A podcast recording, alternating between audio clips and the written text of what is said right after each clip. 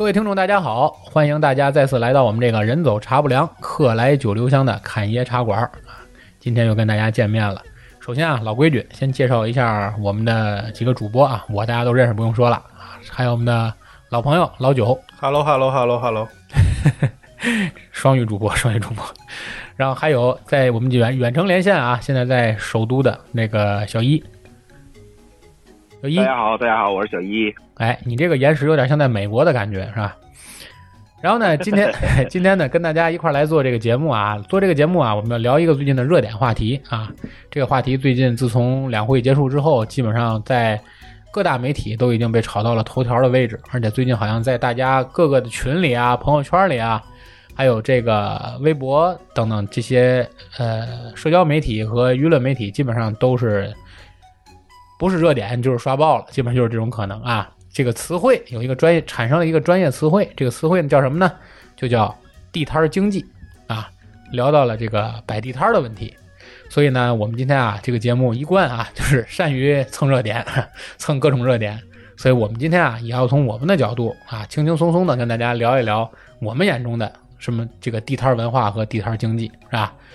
也索性啊我们这个。这个主播啊，老九曾经呢也有过短暂的一段这个关于摆地摊的这么一个小经历、小体验啊，所以呢也是比较有发言权的，是吧？所以我们就从这些故事聊起啊，然后逐渐的看看能聊到哪些内容啊，聊着看。练过摊儿，哎，对，那我们就先采访采访老九，是吧？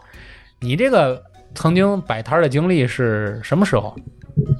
呃，第一段呢，我是在我中学时期吧，中学时期的几个暑假，就是那时候还还还没有那么多娱乐方式吧，对吧？手机啊、电脑啊还没那么普及，基本上呢，夏天的时候，呃，人们都就是门口乘凉嘛，凉快，铺一个席子啊、躺椅啊，咱天津叫，对吧？马扎的，对。然后呢，呆的也是带的。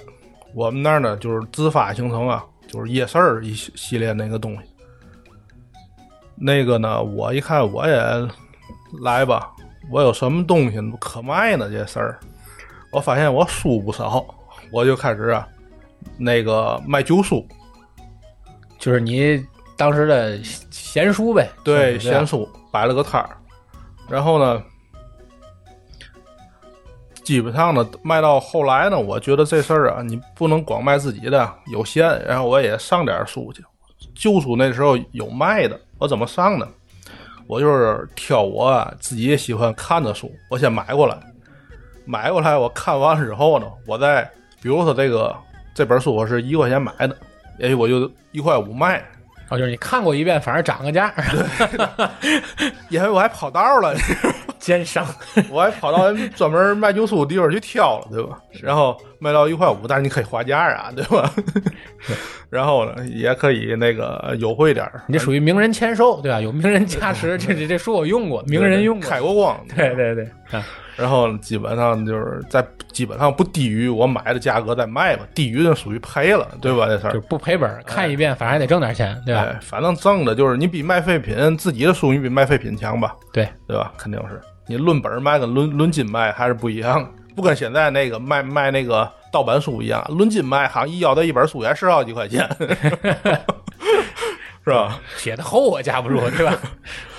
完事儿呢，我也嘛都卖啊。我那阵儿最后悔的一个一个卖的一本书呢，就是我高中一年级的化学书，让我一冲动给卖。他当时是 发卖了以后，发现自己还没用呢，还没上学呢。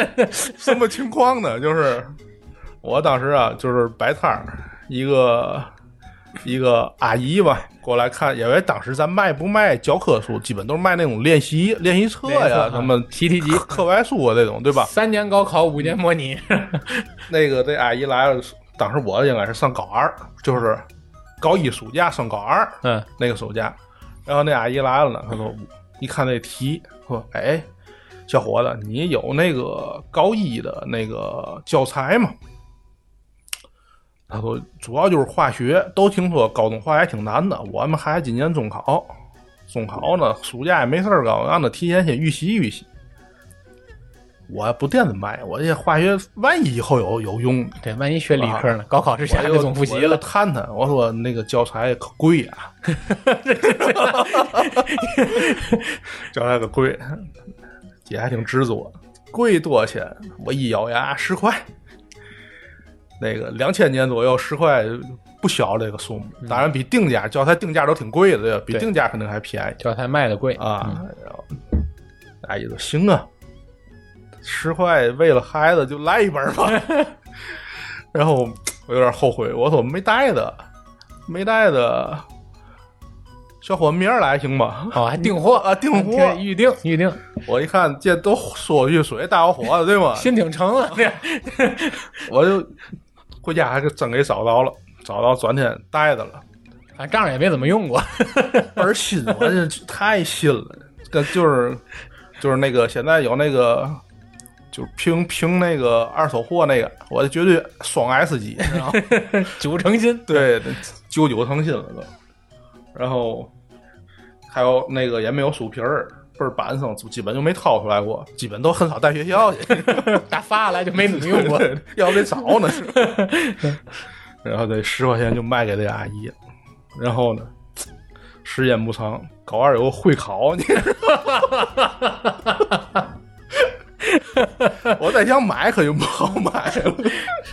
找高三的买，反正得救救糊糊吧，反正就混过去了。会考、高考也就这么过去了。高考啊，可能就是因为我高一的化学书找不着了，就缺了我缺了三分之一的化学成绩的。不是那个理理综，我们那阵考理综，化学就物理满分，化学基本就没得分儿生物就是一半一半儿吧。嗯，就主要就是原因，其根本原因就在于你这个高一卖了你这本化学书，对，其实你看啊，就好多到高三快高考的时候，有有就是给给孩子买那个练习册呀，什么那个那个上个提高班啊，对吧？嗯，找个家教啊，包括其实那时候没有用。那时候我我个人经验啊，高考个人经验就是孩子们一般学习都学习点，很少有孩子就是能把这个传承线，传承线，他都知识都是点状的，他他有时自己他就形不成系统，所以就造成他不理解，对吧？嗯，为什么点呢？那肯定这节课他高兴的他听听课，下一课他有可能就不听，就走神儿了，对吧？所以就是时间长了，你也有可能就忘了，都有可能。所以就是快高考的时候，我建议这考生们就是看教教材，什么课外书都别看，就看教材，看例题，你就能把你学的这个几年、三年的知识，你能连起来。瞬间从地摊儿的话题就变成了高考的辅导话题。我的意思就是，轻易就别别别卖教材，就是如果说大家最近难以按耐自己上这个 上练练摊儿的这个想法，是吧？就卖什么都可以，先暂时别卖教材笔记你卖都没事儿，知道吗？那没用那个东西，就是教材最有用。啊。这是你等于这个最早体会这个这，因为咱北方话就是摆地摊儿，其实就叫练摊儿啊，对吧？练摊你这个练摊儿经历最早就是先从卖卖闲书开始，对吧？卖自己是这二手书，嗯，然后后面呢，后面反正卖二手书也基本没怎么赚钱吧，自己反正是看了不少书，就倒是后面啊，就到了我大概在零七年左右的时候吧，那时候大学还没毕业，没毕业就想先创个业。那时候有个咱们这个也是比较圣地啊，就是建设之后，好多就搬到淘宝街去了，对，是吧？对，淘宝街河东的河东那个，对对对，河东那淘宝街呢，我就在那儿弄个摊位，这回就有有本有本儿了。嗯，有本金，对对对，你至少你有摊位费吧，嗯呃，你得上货吧。嗯然后呢，我就当时卖卖什么呢？卖卖假鞋，这个你 莆田鞋。莆田鞋，莆田鞋，现在有这个名词，当时没有啊。当时就是，呃，嗨卖啊什么的，就是那个进口的这种，就是外贸吧，咱叫你嗯地那种就是毛毯、毛巾、毛毯，这个是个好东西，但是都是那种有残次品的。嗯呃，有残次品都是电影主题的，那阵儿有零零七呀、蜘蛛侠呀，嗯对吧？这些个，它那一个毛毯就是一个大电影海报一样印上，那特别好，质量也倍儿好。就是有的是这儿有一块条丝，那儿就是啊，缺一道儿。哎，对对对，啊就是这种情况，就是这种就是人家淘汰下来，但是东西是好东西，这种东西就是主要就是卖这两方面。那当时打货呢？去哪边打呢？打货呀，这个鞋呀，就是大胡同。我们就是我想说的就是什么呢？最后我没赔钱，呃，干到最后呢没赔钱。第一个是交了一帮朋友，就是附近练摊的。，对，周围的摊儿都是好朋友，对，这是第一个。第二个就是什么呢？嗯，钱是怼上了，没赔钱，也没赚钱，赚了一堆东西，啊，就是就是最后一屋子鞋，一屋子毛毯，就是这种情况。呃，那时候货源不行，咱就是真是货源不行。大胡同上货，你你的那个透露点商业机密吧？哈，当时啊，成本还是低，啊，成本还是太高，成本还是太高那阵儿兴什么那个篮球鞋，那阵儿麦迪比较兴，麦迪五那阵儿正出，呃，勒布朗三，勒布朗詹姆斯三。那时候还不是 AZ 的时代，那阵儿还是球星时代，那阵儿兴球星鞋，对。对吧？不像现在都是很很少有，现在就是卖的好的很少，对。除了什么科比、欧文的之外，很少卖的好的。对，那是那阵儿兴这个球星鞋，呃，还有一些板儿鞋呀什么的，一些一些，就是比较当时来讲就是比较时尚的，咱说对吧？你你像你这上货属于上比较品质比较好的那些，就是说叫 A 货嘛，是吧？那时候没有这个没有这种概念了，还那时候就是呃，按现在说就是最高版本嘛，叫对吧？嗯就是 A 货。对，那时候叫 A 货，现在不叫 A 货、B 货、C 货，就没有这种说法。现在都叫什么版本、什么版本，对吧？对，当时是上好列为，当时我记得上家就将近有的像火的款就将近一百，新出的像勒布朗新出来的，当时你要九十五拿货，当时几几年？零七年吧，啊，零七年啊还可以啊，啊，然后你大约你就得卖到，呃，大部分都是八十，八十到一百之间吧，就是那种篮球鞋，呃，大概要卖到一百八，你至少叫价。就当时你没有不跟你还价的啊，去那儿买东西，你你说这鞋多少钱？你告诉我一百八，那时候大胡同卖这种鞋，基本他都会叫到二百二，嗯，就是他跟你一上来说就二百二，然后你再跟他划，然后我们基本就叫的就叫到一百八，然后呢，他基本上呃底线能设到个一百五，当然到最后甩货的时候一百二一双就往外卖，嗯，那时候有一百左右的，那那时候已经有就是就是 B 货 C 货那种已经出了，有一百多的那种篮球鞋，看着都不太真了，已经。对对对对，对，其实这种东西还是就是家长给一个学，就是初中生、小学生嗯买的比较比较好卖给他们，你知道吗？呃，大概的商业机密就是这个意思。其实这个东西你赚不赚钱，就是我对过摊儿的一个哥们儿，他是卖牛仔裤的，嗯卖一些比较当时比较潮的，什么那个卫衣啊，然后李维斯牛仔裤，他卖那些东西的。呃，他说就是，比如说你这东西八十拿货，你至少要卖到一百二十成本价，因为你还有摊位，还有人工。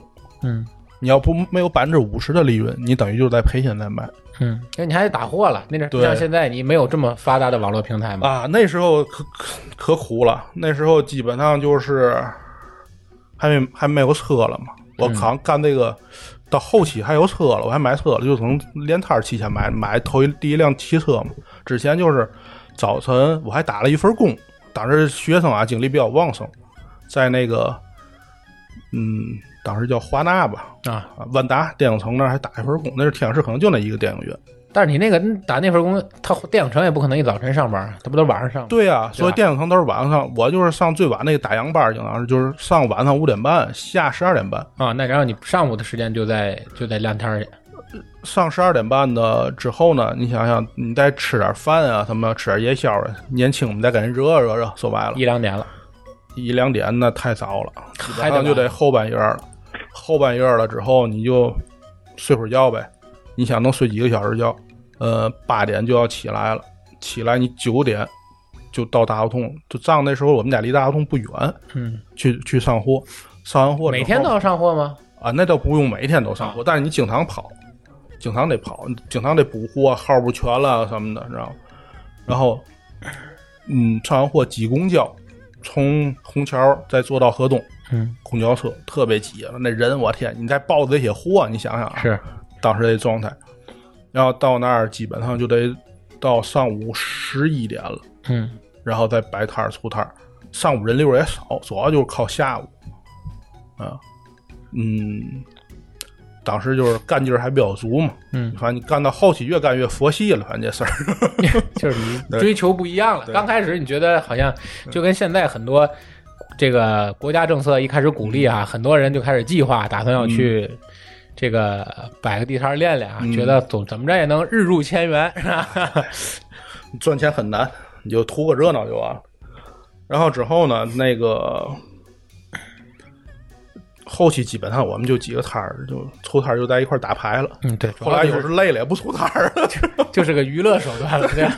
就是就是经常那阵儿，咱那个金爷跟我当时还谈恋爱的时候，他一个人能看四个摊儿，我们那四个摊儿都在那儿坐一块儿打牌，哪个摊儿买东西他都接待，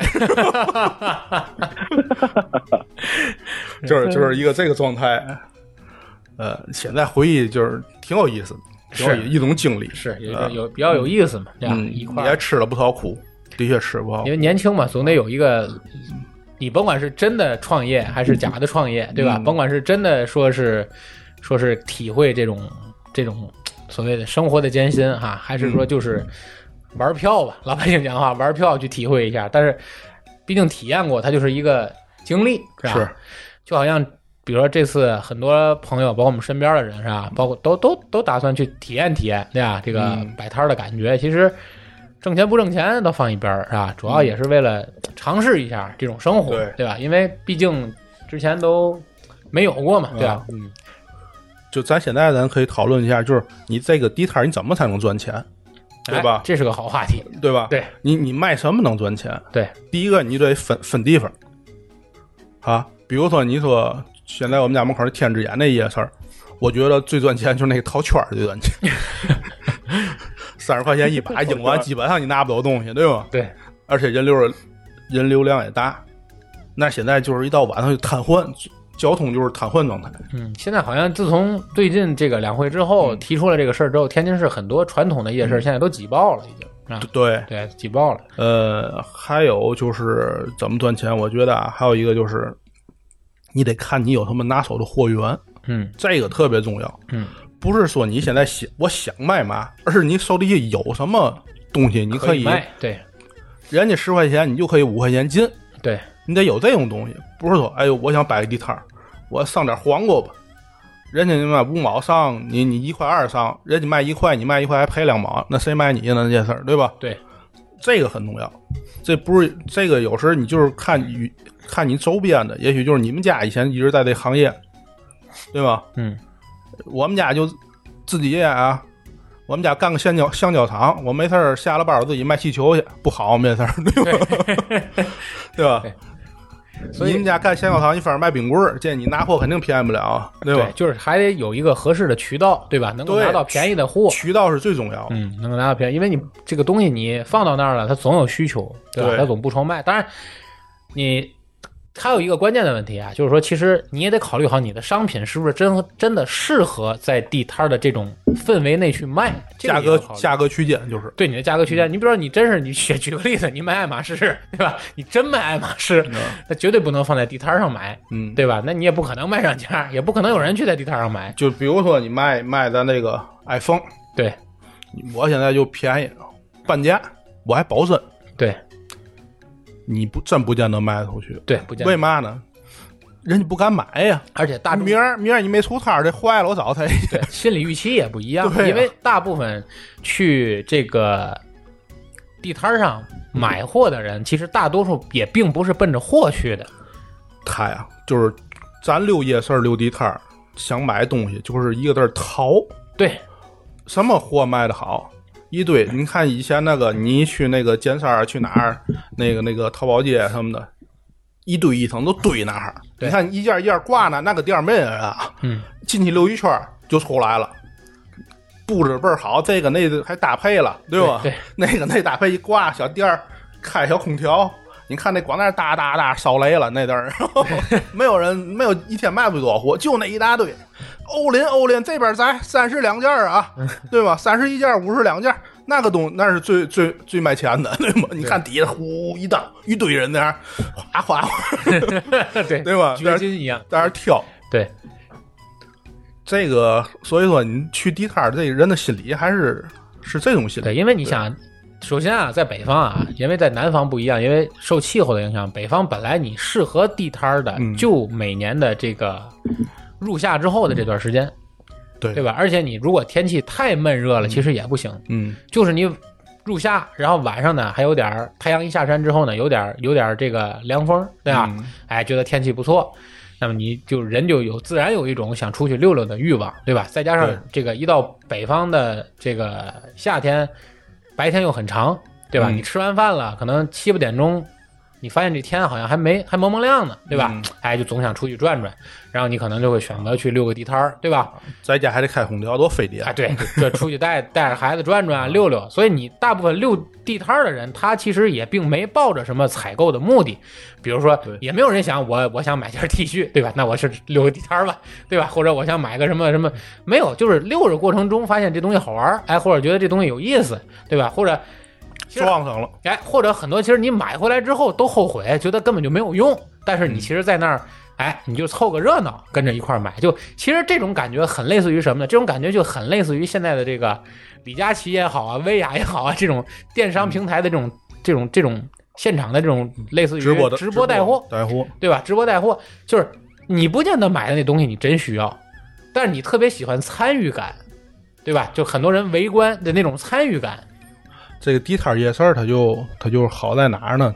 嗯，你比如说咱逛个商场，你就知道它一楼卖卖化妆品、卖首饰，二楼卖、嗯、女装，三楼男装，四楼童装。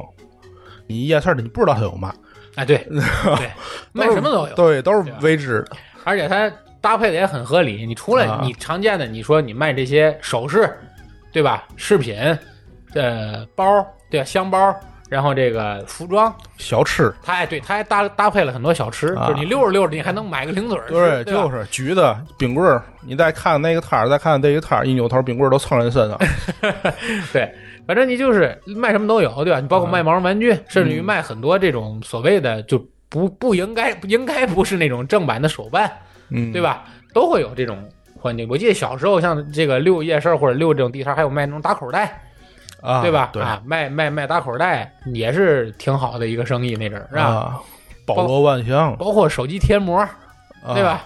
前两天这是今天 Q 姐没参与到我们这个录音啊，因为 Q 姐正好有一个事儿要出门，我就说 Q 姐前两天还说了，那将来摆地摊儿我就负责贴膜去。Q 姐说我贴膜特别好，嗯全公司的这个手机膜都是们家金她给贴爷也是单位的都是他贴，对啊，所以我就说你看这都比较抢手，都是技术钢化膜十块钱，都是技术性人才，都是技术性人才，所以我就说，这个确实，这个就是地摊的吸引力和乐趣就在于它的未知性，对吧？就在于人们去溜地摊儿的那种探索欲嗯啊，而且就是你花不了多少钱，其实你花钱也并不是图你买回来那个东西，而是你花钱的这种参与感，对吧？和这种就是消费时给你带来的这种。没花几个钱，但是同样能够享受到去溜大商场消费给你带来的这个快感。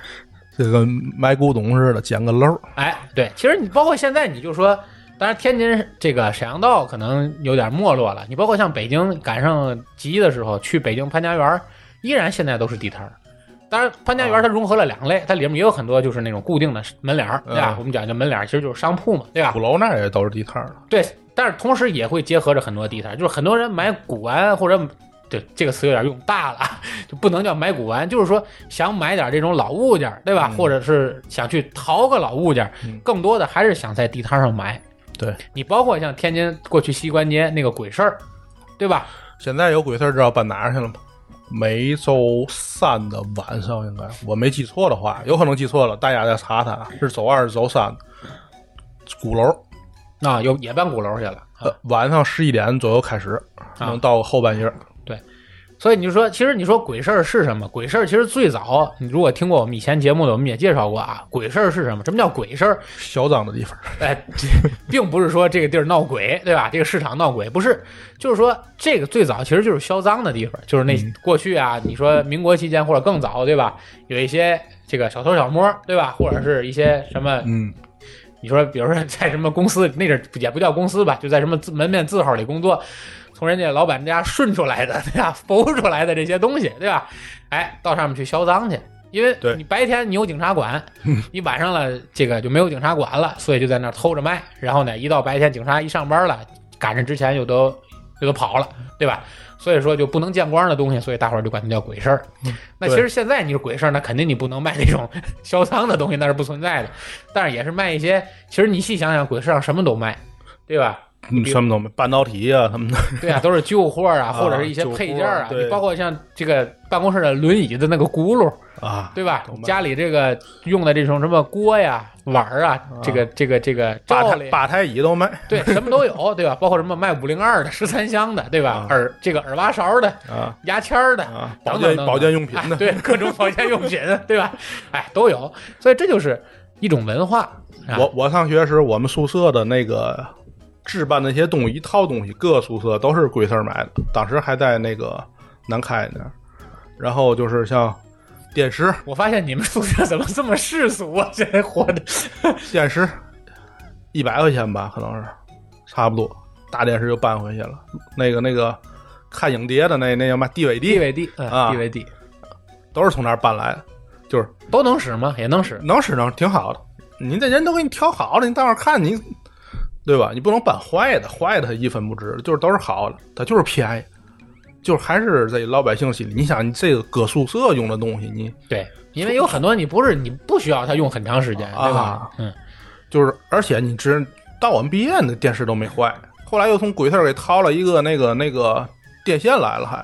我们还半夜带着雪花看那个中央五直播了，足球嘛的，奥运会那年看，对俺们中国女排那个，这是哪年？零四年，中国女排奥运会夺冠军逆转逆转那个那个俄罗斯零比二落后，好像带着雪花，眼都快瞎了。一看，哎呦零比二了，别看睡觉吧。昨天一看三比二赢了，是，所以这就是迎合了一种心态，对吧？因为有你比如比如说就是夏天我们穿的这些 T 恤，对吧？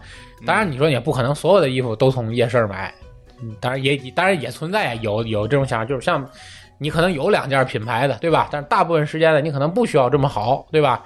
需要，因为你夏天的衣服怎么着你也得天天洗，多好的衣服你天天洗，它也就走形了，对吧？对颜色呀各方面的也都不正了，所以也就无所谓个好坏。那他这个这个东西就是夜市这东西参差不齐，对也是看你自己眼力，对对吧？你看这个东西，它是个是是尾单人家甩下来的，还是人家穿过二手的，还是根本就不是个好东西，啊对对吧？你那你就看自己了，对吧？这个这个价格夜市儿的东西，它不是说越就是一分钱一分货了，吧对对对，它不是，嗯它是完全就是它的乐趣也在这儿，它是对于买家眼力的一个考验，对吧？嗯花不了几个钱，练练自己的这个对品商品的这个评价能力，嗯，对吧？鉴定能力也是挺好的。它这个东西的价格在于它的进货价，不不是完全在于它的品质，对你得明白这个。而且它很大的乐趣就在于你可以去砍，对吧？啊你可以去砍价，对吧？你你可能一一这个属于一刀正好就砍到人家你看现在抖音里净砍价，咱反正没没没遇见成功过。你妈这东西多少钱？二百，二十，我要了，卖卖你了。咱也没这样遇见过。我们有个朋友前些年也这样砍，卖鞋多少钱？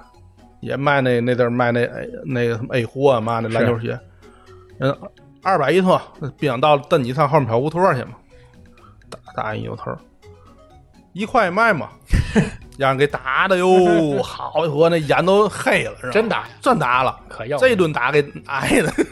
对你这因为有点过分啊，了。我们那哥们儿还说：“你可以再涨嘛，打我干嘛呀是也诚心找打，是吧？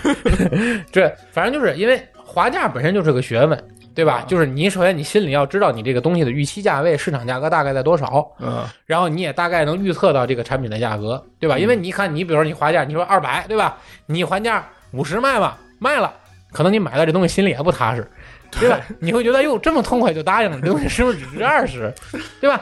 那比如人家东西可能本身也没挣你多少钱，可能人一百斤的，你跟人一划价，一张嘴还五十，人第一时间也觉得你这人不懂行，没诚意，嗯对吧？所以就是这个买卖之间这个讨价还价的过程，其实也是溜夜市的，就或者是溜地摊的一种一种文化独特的文化和感受。借我摆摊时看太多，尤其那个姐姐们，那个大姐啊，看这多多少钱能拿，你就说吧。说完那个，你告诉他五十、三十，我拿一个诚心要弟弟行吗？真卖不了您。姐扭头走，还小声跟旁边那嘀咕：“别回头看他啊，一会儿他得叫咱。”然后在在在天津市太多了，还有那个因为那个都都这么说嘛，就是他不还你就走，他肯定叫你，啊对吧？啊，还有那个男的呀，我有以前以前有个同学特别爱花家，他就爱去那个大胡同那个有单街那、啊那块地方买东西啊，买衣服那阵儿还兴那 H O T 嘛，对吧？大啊肥裤子，对对对对到那儿去，大韩范儿大冬天的啊，到那儿去倍儿冷，告告姨，我这个八十您就卖我吧。低了一百，你拿不走，宝贝儿，你别在这磨一上午了。然后姨，你就卖我吧。最后那姨给来卷卷纸，宝贝儿，你先擤个鼻子吧。好，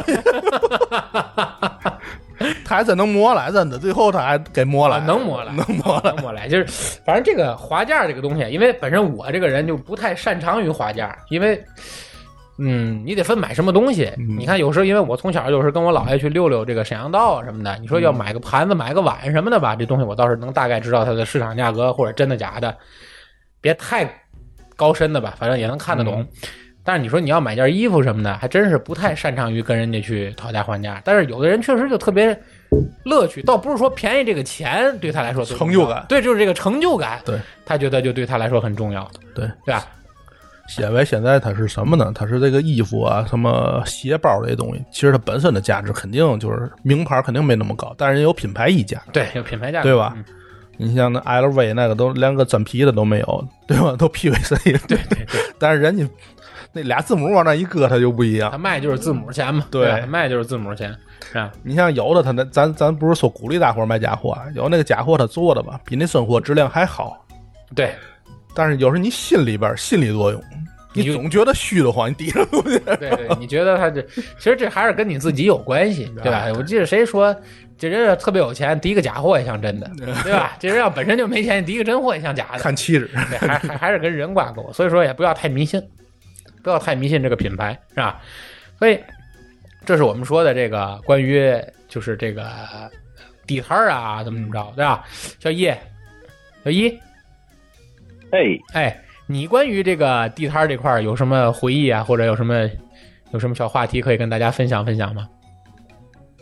呃，我这地摊呢，我不像九哥，他有这个摆摊的经验。我这个地摊呢，我是溜的比较多 啊，我自己没有摆过啊。然后呢，我就是呃，给大家讲讲这种小时候在地摊上被坑的这几件事儿。行行行行行，呃这也有意思。就是哎，不知道你们有没有接触过？就是哎，他是怎么呢？是有一个老头儿是吧？他是怎么呢？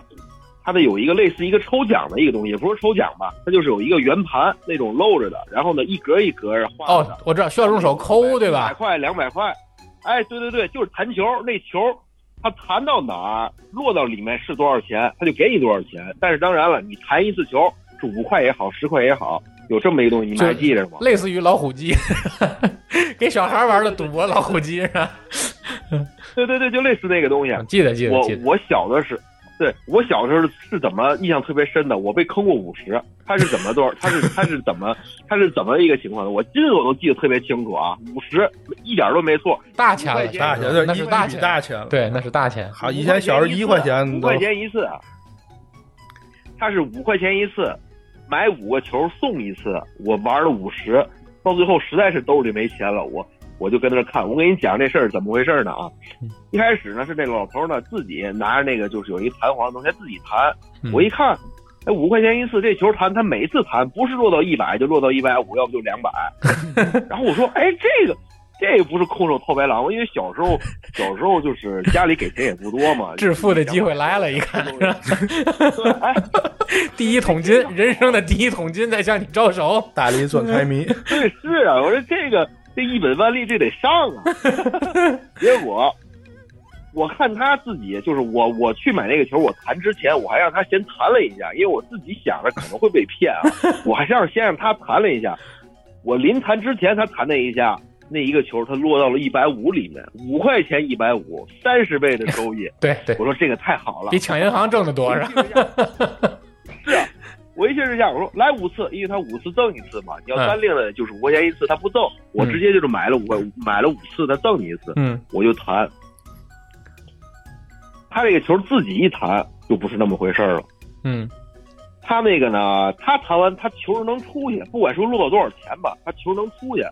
他那个球就是在你弹的时候，它上面有一个轨道嘛，嗯它轨道上面有一个小钉子，还是有类似于凸起的东西。嗯就是我不管我怎么弹，那个球每次都会磕到那个钉子那儿，然后那个球就原路返回了，啊，就是落不到就是奖金区。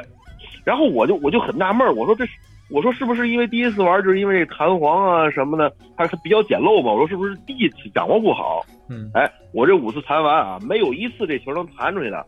然后我说我说我说我说师傅你这个这个是不是有问题啊？他跟我解释没问题，是你自己手法问题，你没怎么玩过，你这是第一次吧？还忽悠我呢，你知道吗？你得练，你得练。你把人家方向盘拽着，你就挥。他说你你看我的，你跟学学我，你再来一次你就你就行了。哎，我一看他一弹又到一又又又又弹出去，又到一百五了。哎，我就纳闷，我就觉得自己这手是有问题，我就怀疑自己己兜里哎，我就把自己兜里仅存的这二十五块钱，我又投了出去啊。然后呢，又是六次，同样的这六次里面，哎，这次好，有一次球弹出去了，嗯但是它落到了零块里面，剩下的五次还是一次都没弹出去。嗯，这兜里五十块钱就骗完了，你知道吗？就没有了，就很气啊。这大爷够狠的是吧？是弹完之后，我想从他那拿着钱，我去让我买点自己别的好吃的好玩的什么的。对，然后五十块钱啊我，就站后面，多香！我就站后面看，你知道吗？嗯我就站后面看，我说到底怎么回事儿？然后呢，那个时候呢，那个时候我真的特别生气，所以我看的特别仔细，就他自己弹啊，他手上的动作，他做的怎么操作的，我看的特别细。嗯我看他连续连续四五个人玩完之后，当然那四五个人也没有中钱的啊，嗯。连续四五个人玩完之后，我就发现了一个秘密，他那个就是弹球那个板儿啊，放在一个那个马扎上，嗯。然后呢，那个马扎啊，马扎的左腿上它缺一块，嗯它缺一块儿呢之后呢，他自己弹的时候，他把脚垫在那儿，那不就那个板子就平了，就是那个角度正好，那球能出去，怎么落都落到奖金区。嗯然后呢，我就发现他有一个特别明显的动作，他就是别人一来玩，一别人一踩，他好像就是为了避嫌那种感觉，就是说，哎，我全都撤开。嗯，但是他就做这些动作的时候，他的脚肯定会第一时间撤开。哎，我就看见了，他脚一撤开，他那个马扎那就歪一下，嗯正好那个角落，就是你每次弹那个球都会磕到那个钉子上。啊，我这一下我就我就我就炸了，你知道吗？物理学家，这是个物理学家是吧？对，我说你这妈不骗人吗？然后我我就往上，我说我我我跟大爷，我就跟大爷理论，我说你这也不骗人嘛？我站后面看你好半天了，我说你这你你你这上面有猫腻啊！然后啊，他看了看四周，他觉得他可能觉得我发现了什么了吧？他就说你别说话，他把五十块钱退给我，我就走了。我跟你说，弟弟，你太傻了，兄弟，你太傻了，你别告他呀。这事儿你就说，你再给他来五十块钱的，你说大爷，我觉得你这风水好，我又坐你那马达上弹。五十块钱这事儿可了不了，我告诉你，一下二百，一下一百五的，你给他弄哭了为止。要要给你一千块钱的事儿了不了，我跟你说对吗？不是你不知道，你已经发现他这个秘密了。你不知道老九，就是我们这些朋友里，这个小一啊，是是非常好赌的一个人，你能理解吧？就是逢赌必伤，没赌必输，就是这么个人。那后来我给你介绍个朋友，是，所以这这是你不是不是，我是我不是好赌，我是乐意玩，我觉得有意思。主要是就发现商机了嘛，突然发现商机了，啊，这得这一看小时候你那阵儿多大，小一我那时候上刚上初中六七年级的时候，啊，一刚上初中，一下就觉得 人生第一桶金就向自己招手嘛，对不对？五块钱翻三十倍，五块钱翻三十倍，他口袋里有五十，翻三十倍，一千五百块，那个年纪，对不对？不得了啊！创业成功了，创业成功了，对不对？有人可以干互联网公司了，你这个就是啊，这是你第一个被骗的经历，还有吗？呃，还有呢，就是再一个，它不能说是被骗了，它其实呢就是这个东西设计的问题，就是你们刚才也谈到过那个套圈儿，嗯对吧？那个套圈儿呢也是呃，就是你多少钱给你几个圈儿，它呢不是说让你套不着，就是你能套着，但是你花那么多钱，你套着那个东西，永远要比你就是去买圈儿那个钱要要便宜，你知道吗？比如就跟就跟抓娃娃机一样嘛，对你吧？挺聪明，要不然你干嘛，天都赔死了。呃因为我那时候小时候，我特别喜欢那个遥控车嘛，嗯。我就然后他那个套圈上他就有，然后呢遥控车呢，它一个是他那遥控车特别大，我就特别喜欢，然后呢，你去套的时候，他那遥控车永远是在最后面的，嗯，越大越往后而且，对吧？对而且他给你的圈儿，它给你的圈儿是比那个遥控车要小的，就是你套套不上，但是但是就是你的圈儿如果说就是它中间不是那个中间中空的，只要能落在那个遥控车上，嗯，能能给它挂也算，对就？算是你的，嗯对，那也算，但但是就是你就是套不着。嗯我那个小时候也也也也经常去套，但是但是突然某一次我就醒悟，我说再也不玩了，被坑太多了。对，因为 套套圈的这些钱搁起来能买好几辆车了，都能买辆真的了。是啊，对，那个时候小的时候买遥控车就是呃，不说不说特别好的吧。也得也也得两三百块钱一个，对吧？嗯两三百块钱一个那种遥控车，遥控那种大脚车、山地的那样的。嗯，然后你套圈呢，可能就五块钱，五块钱十个圈，反正你套呗，能套中的就是你的，就觉得觉得这种哎挺有意思，就可以去套一套。对后来也就不玩了。对啊，其实这 其实这种地摊儿，就你说的这，其实只是地摊儿众多地摊儿中的一种门类，就是这种游戏类的，对吧？无论是你说的这种，就是带点小小小彩头的，对吧？这种性质的，还是说那种，你像还有那种像公园里也经常有那种打靶的，对吧？打气球，啊，打气球的，对吧打？气球老多都给逮起来啊说那个管制管制枪具，啊，多少焦耳，然后太远了。对，还有什么飞镖的那种，对吧？其实这都是地摊儿众多地摊中的一个门类。其实地摊儿这文化呀，从如果你纵观中国这个文化的话，其实地摊文化成就的非常早，很早之前其实就有地摊文化。你比如说，就咱常说的过去老北京的天桥，对吧？你看现在人们一聊地摊儿，总是从一九七八年开始说起。你看，包括我这些日子在准备这个话题的时候，看了很多资料啊，很多人就是从一九七八年改革开放之后，怎么怎么样，怎么怎么样。其实中国有地摊儿可远远不止那个时段，对吧？你从过去那个老北京的天桥到不过去的什么琉璃厂啊，对吧？这些这都是地摊儿。盘古开天辟地讲起，对，就是这只就是说，从中国这个农业社会逐渐的商业文明在这个古世界，在这个大地上开始起步的那刻起，这些个体的工商业者其实就是以摆摊儿的形式在进行着自己的这种商业上的沟通，对吧？你包括这些摆摊儿的逐渐做的大了，可能做成了这种商号，对吧？你比如说医生做的这个，过去都有游街的嘛，游街挂单的，对不对？其实他们这都属于摆摊的一种，后来有自己门脸了都。对啊，逐渐有门脸了，对吧？你就大家最常最熟悉的，你就看那个《大宅门》这个电视剧，对吧？京城百草厅白家老号这么大的一个门脸，进去挂那个祖师爷，不就是背着个药方，手里拿着这个这个这个这个这个罐头去去去做这个这个走街串巷，对吧？去做这个挂单这种事情，所以这就是典型的这个这个地摊的一种，对吧炸？大高的都开大酒楼了，啊，对对对，所以说很多就中国的很多大商号都是从地摊文化发展起来的，这也是为什么包括到今天为止，很多人一说这个事儿呢，就总是觉得自己好像有机会能致富，对吧？说摆个地摊儿从小干起，说不定就发财了，对吧？我看网上也有 也有传闻说有这人想的有点多啊，月薪过万，甚至于月薪过三万，对吧？等等等等，就是说，因为本身很多人觉得摆摊这件事儿，它其实是一个斜杠的事儿嘛，对吧？就是我除了我主业之外，嗯我下班之后，对吧？我开着车，我到那儿，我把后备箱打开，里面摆点东西，我随便卖卖，对吧？嗯起码我把这车油钱卖出来，等等，对吧？反正就是先端正一下自己的态度吧，对对吧？就是先不要认为它本身能让自己说能够大富大贵呀、或者说能够怎么怎么样，对吧？因为这个事儿其实从哪儿起呢？其实我们就可以把这话题往深入要再聊一聊啊。就是刚才我们随便瞎瞎扯了一下，聊一聊这些地摊文化呀，还有我们这些经历，对吧？从何讲起呢？其实这个事儿，地摊这个事儿啊，最早其实就是从两会这次聊起。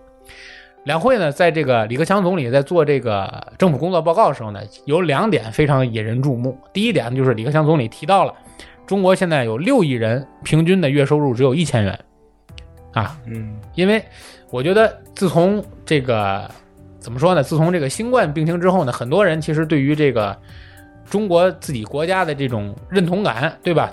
这个自豪感，还有这个对于这个中国梦，对吧？这一系列的事情呢，可能就是自信心属于一个爆棚的阶段。但是在这次政府工作报告上呢，可以说是李克强总理的这个报告又为大家拉回到了一个比较理性的一个角度上去看这个问题，对吧？另一个提到了，就是提到了这个地摊经济。他在六月一号去视察山东烟台的时候，就提到了这个，说地摊经济是人间烟火这句话，对吧？要发展地摊经济了。那么这个决策被提出来之后啊，时间不长，先先后从诸多城市就开始为了响应中央中央号召，就开始放开对于地摊经济的这么一个管控，对吧？嗯因为什么呢？因为其实提起地摊经济啊，我们聊起它的起源，为什么要又提起要重新振兴地摊经济呢？提到起源，就是我们前一度中国比较闹得比较火的，就是说要创文创卫，对吧？嗯创建文明城市，创建卫生城市。那既然有这个双创活动，那么最早提出了就是地摊儿也好，包括占路经营，其实这都划为一类了，对吧？就这类都被列为这个创文创卫之这个考核这件事里的一个减分项。对，对你如果城市你想成为文明城市，成为卫生城市，首先就要先解决你这个城市的这种占路经营，解决这些私搭乱建，解决这些地摊儿。因此，曾经有一度，就是说从这个创文创卫这件事情被推上这个呃属于一个城市的一个主要的一个攻坚克难点的时候，那么地摊儿就被列为好像就是创文创卫这件事情的头号对手。对吧？包括我们那一度新闻里不断报道这个发生在这个城管人员和这些这个小这个地摊儿的这些怎么说呢？这些摊主摊贩对吧？这些激烈的矛盾对吧？甚至有一度就是很多事情对于这个城管啊等等这些攻击对吧？那么、嗯立场不同，哎这个哼，对，都是由于这个创文创卫这件事最早开始的。那么创文创卫呢，其实深挖一下这个这个行为呢，其实是一个政府推动的一个行为。创文创卫呢，它的周期呢其实是三年一次，就是每三年搞一次评比，每三年搞一次评比。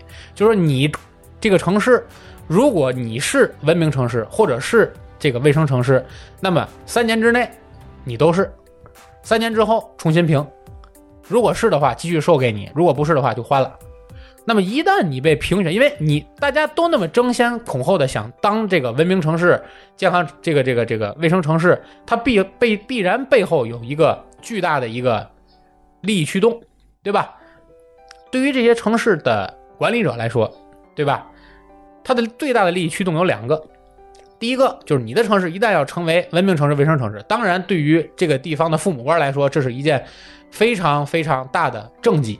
另外一点，你这个城市如果是文明城市和卫生城市，那么你一定会获得相关的这个政策倾斜，包括给你这个地方的招商引资等等等等，都会带来非常好的一个影响和驱动。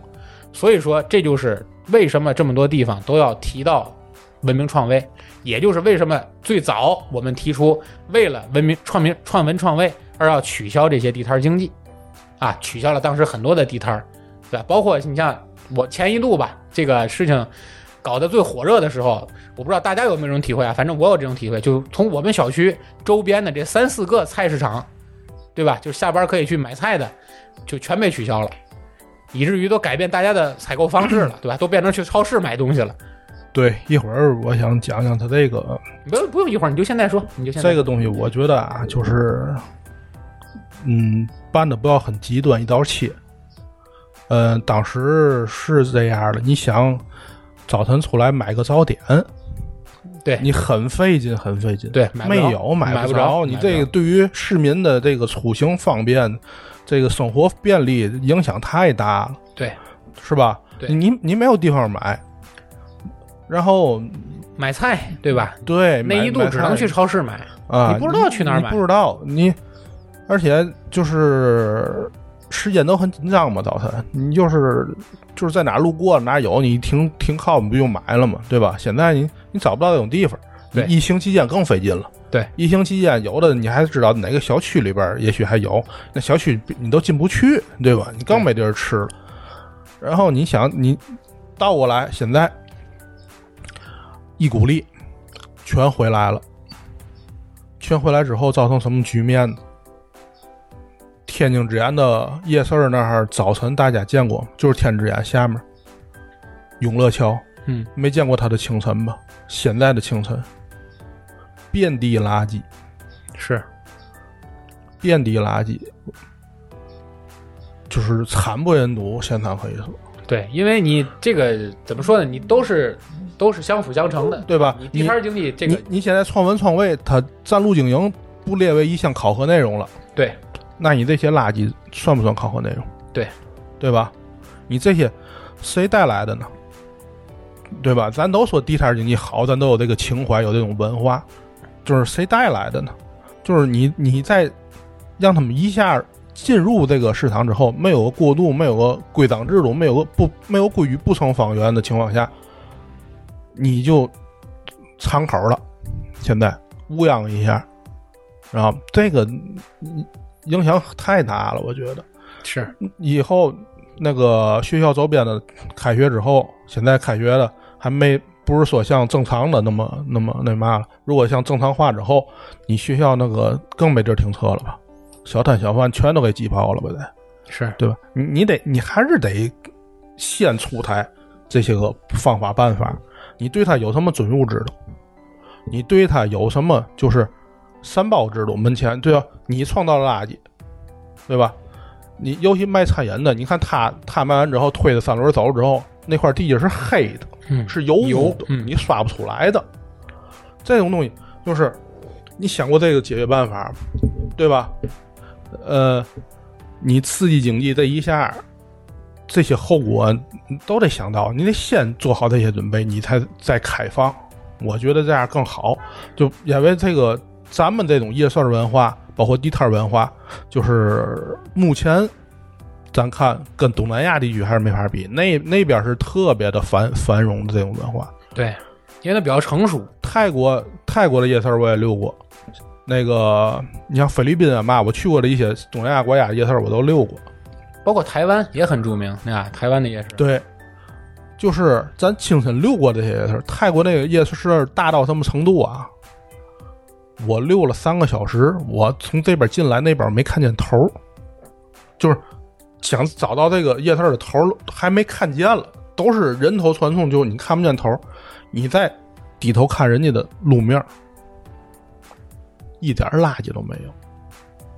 他那也都是卖这些个小商品，也都是卖这些个零食餐饮，一丁点垃圾都没有，对吧？东南亚的文化，那个就是说白了，就是国家发达程度跟咱比还是有一定差距的。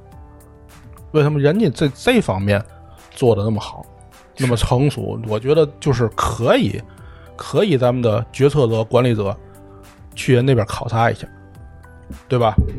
是嗯，我觉得反正就是咱们从这个层面来讲吧，不就是还是很很很远的路要走，对，就是放开，其实不等于不管理，对对？吧？放开不等于不管理，对刺激这个地摊经济，不代表就是说对于所有的地摊经济都要说对，对对吧没错没错，因为什么呢？因为这里其实涉及到一个什么概念呢？就是涉及到因为疫情结束之后啊，就是说从四月份开始，这个疫情结束之后呢，整个社会现在就其实当大家回顾一下，就是迎来了一个降房租的一个浪潮，嗯就是这些。由于原先我们创文创微，导致我们取消了原先有的这些地摊儿，对吧？原先有的这些市场，嗯有的这些夜市儿，给他们同时解决方案是什么？要让他们到，比如说底商，对吧？或者到固定的商铺去，让他们去经营，对对吧？那他们刚去搬去不久，对吧？或者说刚在那儿这个立住足，对吧？进行了正常的这个买卖，对吧？嗯正在恢复期间，突然间疫情来了，疫情结束，那肯定对他们来说这是巨大的伤害。嗯，那所以他们就提出希望能够降房租，嗯对吧？希望能够降房租。但是这里有一个关键问题，并不是所有的房子都是政府的，有很多都是个人的。那房租其实对于那些收房租的人来说，他也是自己的收入的一部分。对，如果他给别人降了房租，那意味着他的收入又下降了。所以说，这些底层的个体工商户其实就受到了一些实际上的打击和影响。嗯而中国的实际情况是什么呢？我这里做了几个数字啊，这个话题可能聊这样聊这样就比较大，但是其实我觉得很有意义去谈谈这个话题。就是在中国，其实现在分为了两大阶层，第一大阶层叫什么呢？叫实力阶层，啥概念？很有钱，叫实力阶层。另一个阶层就是我们普通的劳动者，就是我们这些打工族，对吧？实力阶层他们的财富收入现在在中国其实主要来自于两大方面，第一方面来自于他们的房屋收益，比如说房屋房租，对吧？有很多人不上班，天天只是收房租活着。就我们过去常说这个包租婆，其实或者包租公，对吧？很多人现在其实就是这么个状态，指着房租活着。还有一部分什么呢？是他大量的资产存入银行之后，靠一些理财产品。我查了一下啊，现在我们中国银行就这种纯的理财产品的存款高达两百零九万亿。什么概念呢？就是说，如果在这些一线城市、大城市，比如说你有一千万的这个流动资金，你把它存入银行，你所获得的收益每年基本上到手六十万到七十万，啊，你说不算高，对，六十万到七十万，这还不算高啊，不高这不算高。但是你想想，如果你是一个普通劳动者，你还得是高级打工仔，你想拿到手六十万到七十万，就意味着你的年薪将近一百万。但是你想想，有几个打工仔年薪能到一百万？对吧？你得是多高级的打工仔，你年薪才有一百万。所以说，现在的给给这个社会的感觉，现在就是什么呢？就是说，你是一个普通劳动者，而他们是实力阶层，你跟他之间的这个财富对等，就很难有一个直接构成的一个对等的一个桥梁。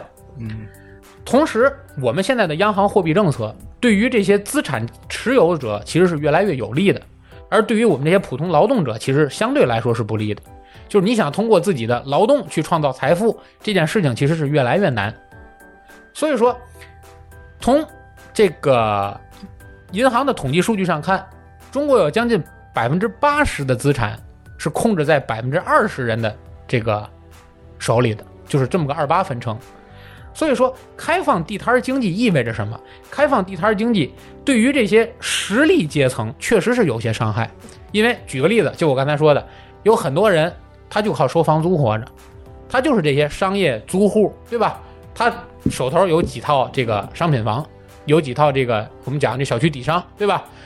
你如果开放了地摊经济了，那么有很多人可以选择在地摊上不花钱去，没有成本投入去做这个生意，而不会选择再去租这个房子去做这个生意了。对，这就是这就是咱咱们其实聊政府一开始为什么要要这个限制这地摊儿经啊，济，对打压对呀、。就是让他回到商品房里去做嘛，对吧？拉动对，这个它表面原因是市容环境，对吧？市容环境、交通便利，对吧？你不能阻阻碍交通啊，对吧？然后那个便于监管，好控制，对吗？对咱们要便于监管？你比如说你在地摊上，你买个，你你买买套煎饼果子，吃完闹肚子了，对你也许你就找不着他了，你维权很难而且人家你去找监管部门，监管部门也很难控制他。他如果有个门脸房，他就很好被监管了，对对吧？咱就举个例子，这就是他表面原因，深层次原因，它就是经济，对吧？它就是这个，你卖了，你只要给他们都，只有把他们都控制在这个那个门脸房也好，商场也好，你哪怕就想所谓的咱去年弄的那些夜市儿，什么商场地下一层啊，什么什么那什么河边儿给你圈块地儿啊，这些所谓的你也都是你在你控制之下，它不是。它不是叫叫夜市儿，它那个东西都很贵，很不接地气儿的一些东西。对但是你给它好控制，你给它搁到那儿，第一，你可以收着房租，对对吧？你收房租了。第二，就那些个房地产业好好卖了，对对吧？这是第二个。第第三个，它还有周边了，他弄店儿他得装修吧，他弄个地摊儿他装修个屁呀、对，他得装修吧，对吧？他得雇人吧，对吧？解决了你就业问题吧，他装修建材呀、什么的，这一系列的这个市场的这个这个都会提高吧？对，他就是往里就是往里轰，就是这些个深深层次原因就在这儿。我们可以再把你这个观点再往深处挖一挖，其实意味着什么呢？就是我们常说美国是一个高债务的社会，对不对？一个高债务的社会，就美国人人还还债，人人背债。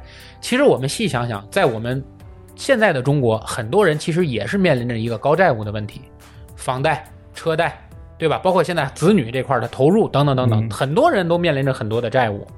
而我们中国呢，采取面对这个高债务社会的核心在于什么呢？是因为我们一直推行的是一个略膨胀，就是通胀效应的这么一个社会，就是让你的货币尽量有一点通胀，因为你只有保持住你的高货币通胀，那么才能保证你这个政府的税收，才能够保证维系住你这种高债务社会的一个平稳。而一旦你选择了用这种地摊经济去刺激，那么有就意味着你给了很多这个普通这个底层的工商户，对吧？底层的这些个体商户有了一个这个呃去做这个地摊经济的机会。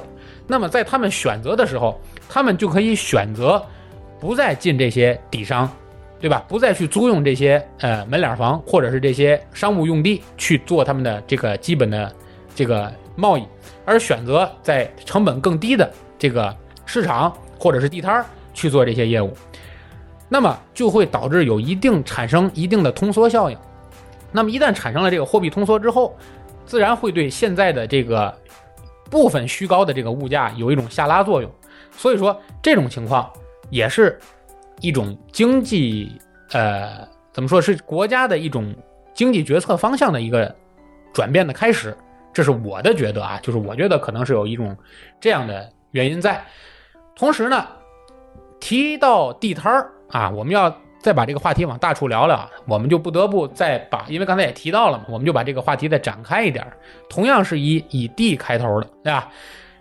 这边聊的是地摊儿，聊的是这些普通的个体工商业者。反过来，我们再看看地产，同样是从四月份开始，地产是什么样的？由于今年疫情的影响，一二呃二三月份基本上这个地产，就是说这个全国各地啊靠卖地获得的这个收入呢，基本上属于一个冰冻期，就是没有产生什么实际上的卖地的钱。但是我们看看现在的数据啊，就是说根据凤凰经凤凰网经济板块得出的这个数据统计，五十个城市卖地的收入接近一点六万亿，同比增长百分之十二。也就是说，仅仅靠疫情恢复之后四五这两个月，我们就完成了同比增长的百分之十二。二十七个城市的卖地超过了二百亿，四十九个城市超过了百亿，而同时三大城市北京、杭州、上海，基本上它卖地的收入都超过了千亿元，而且这仅仅是今年的四月和五月的原因。反过来，地方政府在卖地，而谁去买的这些地块呢？谁去贡献的这些钱呢？最大的是由央企和国企提供的贡献，央企和国企联合起来，一共提供了七百零二亿的一个这个这个卖地的一个收入，相当于整个的这个地产收入的百分之六十二点七。而同时，由这些央企和国企参与的这些联合经济体也贡献了一百七十四亿。也就是说，由央企和国企以及由他们参与的等等这些，呃，有背景的这些呃经济联合体，一共贡献了超过八成。而反过来，真正的大地主是谁呢？这些大地主还是这些地方政府，而提供钱的这个钱袋子就是这些银行。所以我们可以看到，同时在政府呼吁让这个底层的这些个体工商业者推动地摊经济的同时，一方面也在同时拉动地产，也就是说是从两边同时在抓这个事情，对吧？来保证经济的稳定，来保证让由于疫情导致的这个大量的可能失业的，对吧？或者是降薪的这些人有一个稳定的收入，而同时用卖地，对吧？用这种传统的这种手段，最快最见效的手段来继续保持中国经济的一个平稳快速的增长。而同时得出的数据是什么呢？同时得出的数据是很多银行的统计。尤其是南方的一些城市，已经出现了很多大量的房贷的断供潮。现在房贷的主要杠杆是谁？其实现在房贷的主要杠杆就是我们这些八五后到九五后的这些人，因为就是这些人在买房换房，无论他的目的是刚性的需求买房，还是由于想改善自己的住宅条件，对吧？卖换，对吧？这个地点有很不好的换好的，面积有小的换大的，提供这些主要的房屋买卖的这些杠杆，都是八五后到九五后的这批年轻人。反过来，由于大家背负了很高的这个房贷的这个压力，就导致八五后到九五后这些有房贷压力的这些家庭，很多的家庭其实面临经济动荡的时候，像比如说这次突如其来的新冠疫情的时候，他们的家庭的经济命脉都显得很脆弱，对吧？因为你并不知道这个疫情影响到你多少，有很多人就面临了降薪、失业。而一旦你的家庭里本来你两个人的共同收入中有一个人降薪了或者失业了，那你原先的这个房屋贷款，你本来偿还能力是按两个人来算的嘛，那你就一定会面临到这个房贷的这个断供的问题，对吧？就会面临到这个问题。而这我们只是看的是新房的开发，反过来我们再看看二手房的情况，二手房环比增加了百分之十八，跟去年相比，环比增加百分之十八。几大城市，北京最大，百分之二百零八，一线城市，我说的是一线城市啊。上海百分之六十五点四，广州百分之十九点九，深圳百分之四十一点四。这是整个二手房的这个房源的上涨几率，就是这么多人在决定卖房子。而同时，新增房源最多的一个城市是哪儿呢？武汉。武汉的二手房高达了百分之二百七。跟同去年同期相比，就是卖二手房的人数高达了百分之二百七，也就是说，新房这边在拉动，二手房这边在卖。也就是说，其实可以得出的结论是什么呢？很多房子已经明显不是刚需了，对吧？很多房子已经明显不是刚需了。而四月份，从社会融资到人民币信贷这边新增了十四点一七万亿和八点八万亿，而且基本上达到了。历史上的同期之最，那反过来我们要问：这边刺激着地摊经济，这边大量的社会融资和人民币信贷，到底钱都去哪儿了呢？本来政府打算养鱼放水，对吧？对吧？放水养鱼嘛，就是把大量的钱投到社会里来，然后目目的是为了刺激经济。而这笔钱到最后去哪儿了呢？其实这笔大部分的这个政府的投入，还是流入到了央企和国企里。对吧？还是流入到了央企和国企里，他们控制了这笔钱，而他们用这笔钱在做什么呢？在做他们的合理化分配，一部分在做他们的这种结构化的理财，另一部分呢，完成他们自己的政治任务，去买地，对吧？然后这些钱兜兜转转的又回到了地方政府的口袋里，就表面上我们刺激了经济，提升了 GDP，而并没有解决这些底层的个体工商业者的实际的这些由于失业降薪和房屋贷款压力巨大所造成的这么一个空洞。而更奇怪的是什么呢？而更奇怪的是，就在我们刚才举的这个例子，就是比如说像深圳，对吧？这么大的房屋成交量，这么大的二手房的这个这个这个房源的增长，同时，在深圳，就拿深圳举例子，深圳这个城市的房租却在下跌，也就是说，面临什么？房价在上涨，房屋在下，就租金在下跌。它的租售比已经基本上达到了百分之一，什么意思呢？就是说，在深圳一年的租金，这个房子我买完了，我把它租出去，一年的租金仅相当于我买这个房子房价的百分之一。就是，也就是说，换句话说，就是不算通的通货膨胀的情况下，你买一个房子，你给它租出去，一百年能回本儿。对，一百年才能把这个房子的本儿回回来。所以你就说，我要是说买房子为了租。根本就已经达到了不合适的地步了，对吧？只能我我目的是什么？我还是要看房价涨才叫挣钱，我往外租是没有意义的。所以我们会看到，在现在的经济，对吧？这一边大力刺激地摊经济，一边地产经济同步火热，似乎给人了一种冰火两重天的感觉，对吧？一边是。感觉到政府感觉到了相当大的压力，就是在于这些个体工商业者和这些普通的劳动者面临的巨大的生活压力在越来越大。随着这个新冠疫情，对吧？随着这个呃世界的经济的不稳定性，而同时呢，这边房产经济也在不断的提升它自己的这个这个这个火热度，来保证这个整体的经济的平稳。所以说，这个样的结果给人的感觉就是说，并不知道地摊儿经济对于中国的经济来说是不是能够起到真正的刺激或者是稳定作用，或者是这个地摊儿经济究竟能够火爆或者是平稳发展到什么程度，以至于比如说现在像我们对吧，包括你我，包括有很多朋友都在谈，哎，下班要不要去摆个摊儿？对吧？下班要不要去干什么？以至于我在网上看到有人在聊什么呢？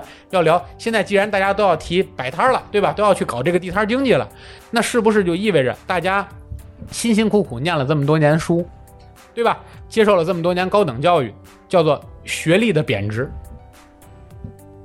对吧？是不是另一种意义？当然，我们这里只提供一种观点，我们不做评论啊。是不是意味着学历的贬值？就是说，我们用了国家的很多资金，包括我们家里的很多教育投入，培养出来了一个孩子，然后到最后他摆摊儿去了。那么他如果只是完成了他自己的这个义务教育，对吧？因为你如果你靠摆摊儿的话，其实你也不需要去接受太高深的这个这个这个这个教育体系的培养，对吧？你说你英语你考到专业八级，和你去摆摊儿跟秀水这边这北京对吧？最著名的秀水去卖衣服，你正常的这种沟通，你需不需要达到这种高度呢？需不需要达到这种程度？是不是属于教育资源的一种浪费呢？对吧？当然这也是其中的一种观点，所以这也是我们由地摊经济所衍生想到的这些东西，对吧？我不知道老九你这边还有什么观点？我就是觉得什么呢？政府啊，为什么一开始打压，后来又鼓励，今后还会不会再再再打压、再控制？我觉得肯定是会。肯定是会，肯定是会政府做决策只是它是可变的，它这个决策是对于当时的背景、当时的社会环境下最有利的，对当下最有利的这么一个一个决定决策。对所以他他他觉得应该打压的时候他会打压，应该鼓励的时候他会鼓励。所以说就是就是想我就是深钻这个地摊经济了，我一当我毕生的事业了，这个我觉得还是不太现实。是对吧？咱们就是喜欢的地摊经济弊端很多，它有利的地方也很多。咱刚才说，给你提供便利，早晨我买个早点容易了，我买个菜容易了，下边。但是你想想，他堵车的时候，你你是不是牙根痒痒了就？对早晨他门口都是卖早点的，你车开不出去，你着急不着急？对，呃，你家楼下就假设就是，个夜市，就像？咱五爱道那个在楼群里边，对呀以前大夜市儿，对呀、你们家住那个，我们家不住那儿，我上那儿溜去，我开心。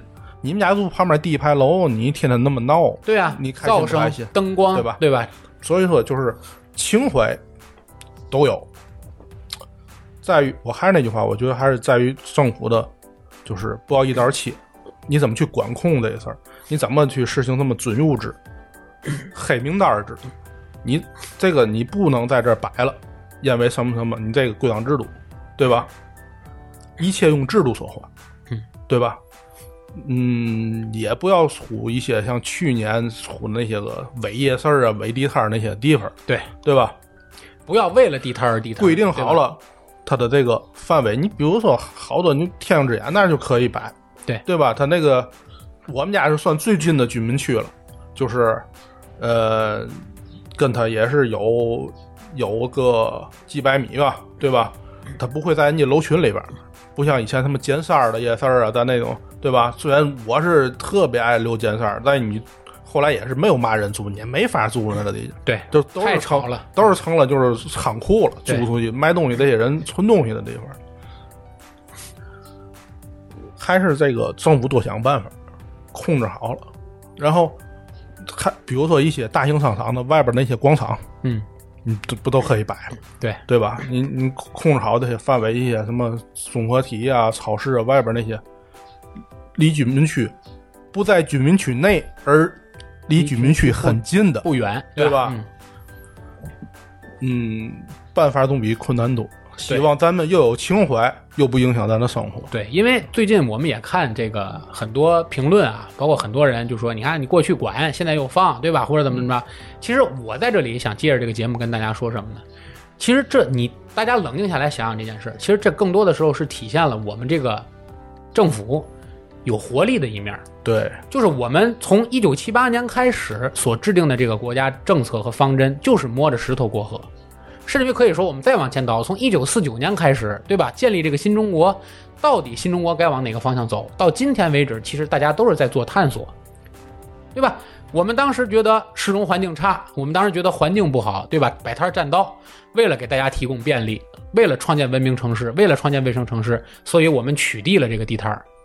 对吧？但是取缔地摊之后，我们会发现这个事情可能办的稍微有点过了，对吧？取缔这地摊以后，可能影响了个体工商业者的这个实际利益了，影响了这个地方的这些这个小属于这种小范围的经济圈的发展了，对吧？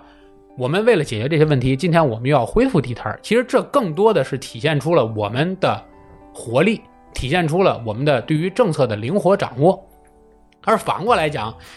这个其实也体现了什么呢？也体现了出我们本身这个，往大了说，其实就是中国人的可塑性很强，对吧？不让你做了，一夜之间可以不做，对吧？现在可以给你放开了，很多人就在动这个脑子。你看一夜之间，我发现很多地摊就出来了，对吧？就是大家其实只能说是大家跟政策跟得紧，对不对？跟政策跟的比较紧，所以说也就跟我们这节目一样，对吧？刚出这个政策了，我们就要做一期节目跟大家来聊一聊这个事情，抒发抒发我们的想法。对吧？所以这是我们关于地摊这块的一个看法和理解。所以呢，这个是关于我们这个呃地摊这块的一个观点。当然，这个事情呢也是刚刚开始，对吧？也是刚刚开始，具体会后面会出台哪些政策，或者会出现哪些规章制度去规范它，对吧？呃，这个我们还要继续观察。但是我们也深信啊。我们政府一定也会出台相关的政策，能够把这个事情引导向一个正确的方向，肯定会，对吧？肯定会，既保证这个文化的存在，这个经济体的存在，对吧？这些小工商者的利益能够得到保护，同时也能兼顾我们良好的市容环境，对吧？卫生条件等等等等，能够取在两者之间取一个比较合适的一个分割点，对吧？所以这也是我们想跟大家聊的。对，我又想起来一个关于咱地摊儿的有意思的事儿啊。啊，就刚才，刚才你说的是大毛说的时候，我就想插一句，然后一就给过了。刚才你不说好多掀开后备箱就开始卖货了吗？啊，对对对对对，有个五菱神车啊，对对对，听说了五菱神车。那个那个就是那个五菱跟咱们常见的那个五菱，就是疫情期间又做口罩，又又那那叫五菱宏光，这是两个公司啊。哦，这不是一个公司。对，百分之九十九的人觉得这是一个公司。这个五菱摆地摊的五菱神车和那个五菱宏光是一个上海上海的那个五菱公司，这是两个公司。然后呢，这个五菱宏光这公司推出这个这个车火之后，第二天人们在股市里边全去买五菱五菱宏光这公司股票，其实是买错了，给。给拉了一大波上去，后来发现买错了，不是那公司之后，又全抛，又给砸下来，暴跌了一波。对，完我就知道这个，因为在我头脑中，我一直以为就是五菱神车，就是我也我以前也不知道是有两个，不是一辆车，不是一不是一个公司。是，我就听说，反正这事儿出来之后，很多人就在讨论五菱嘛，对吧？五菱就要这个车这公司是给五菱宏光，应该是做配件儿、做发动机的那么一个公司。哦。当然，大家也不用太盲目啊，现在不用着急去买车，对吧？我们先可以先体验一下，对吧？然后呢，呃，这是也是我们这个话题最后呢，给大家讲了一个有意思的小笑话，是吧？啊，轻松的结尾，轻松的结尾，是吧？然后呢，看看时间呢，这期节目也做了不短了，我们也是去炒了个热点，跟大家聊一聊关于这个所谓的地摊经济和地摊文化。那么，如果说大家有更多的观点和更多的想法，想和我们来讨论，也欢迎大家在我们的节目下方留言。这里是人走茶不凉，客来酒留香的侃爷茶馆。今天就和大家聊到这里，好了，再见吧。我是老九，我们六点多录完，我们也该逛夜市去了。对，逛夜市去了，逛夜市去了啊！哎，回见了，大家，拜拜。嗯。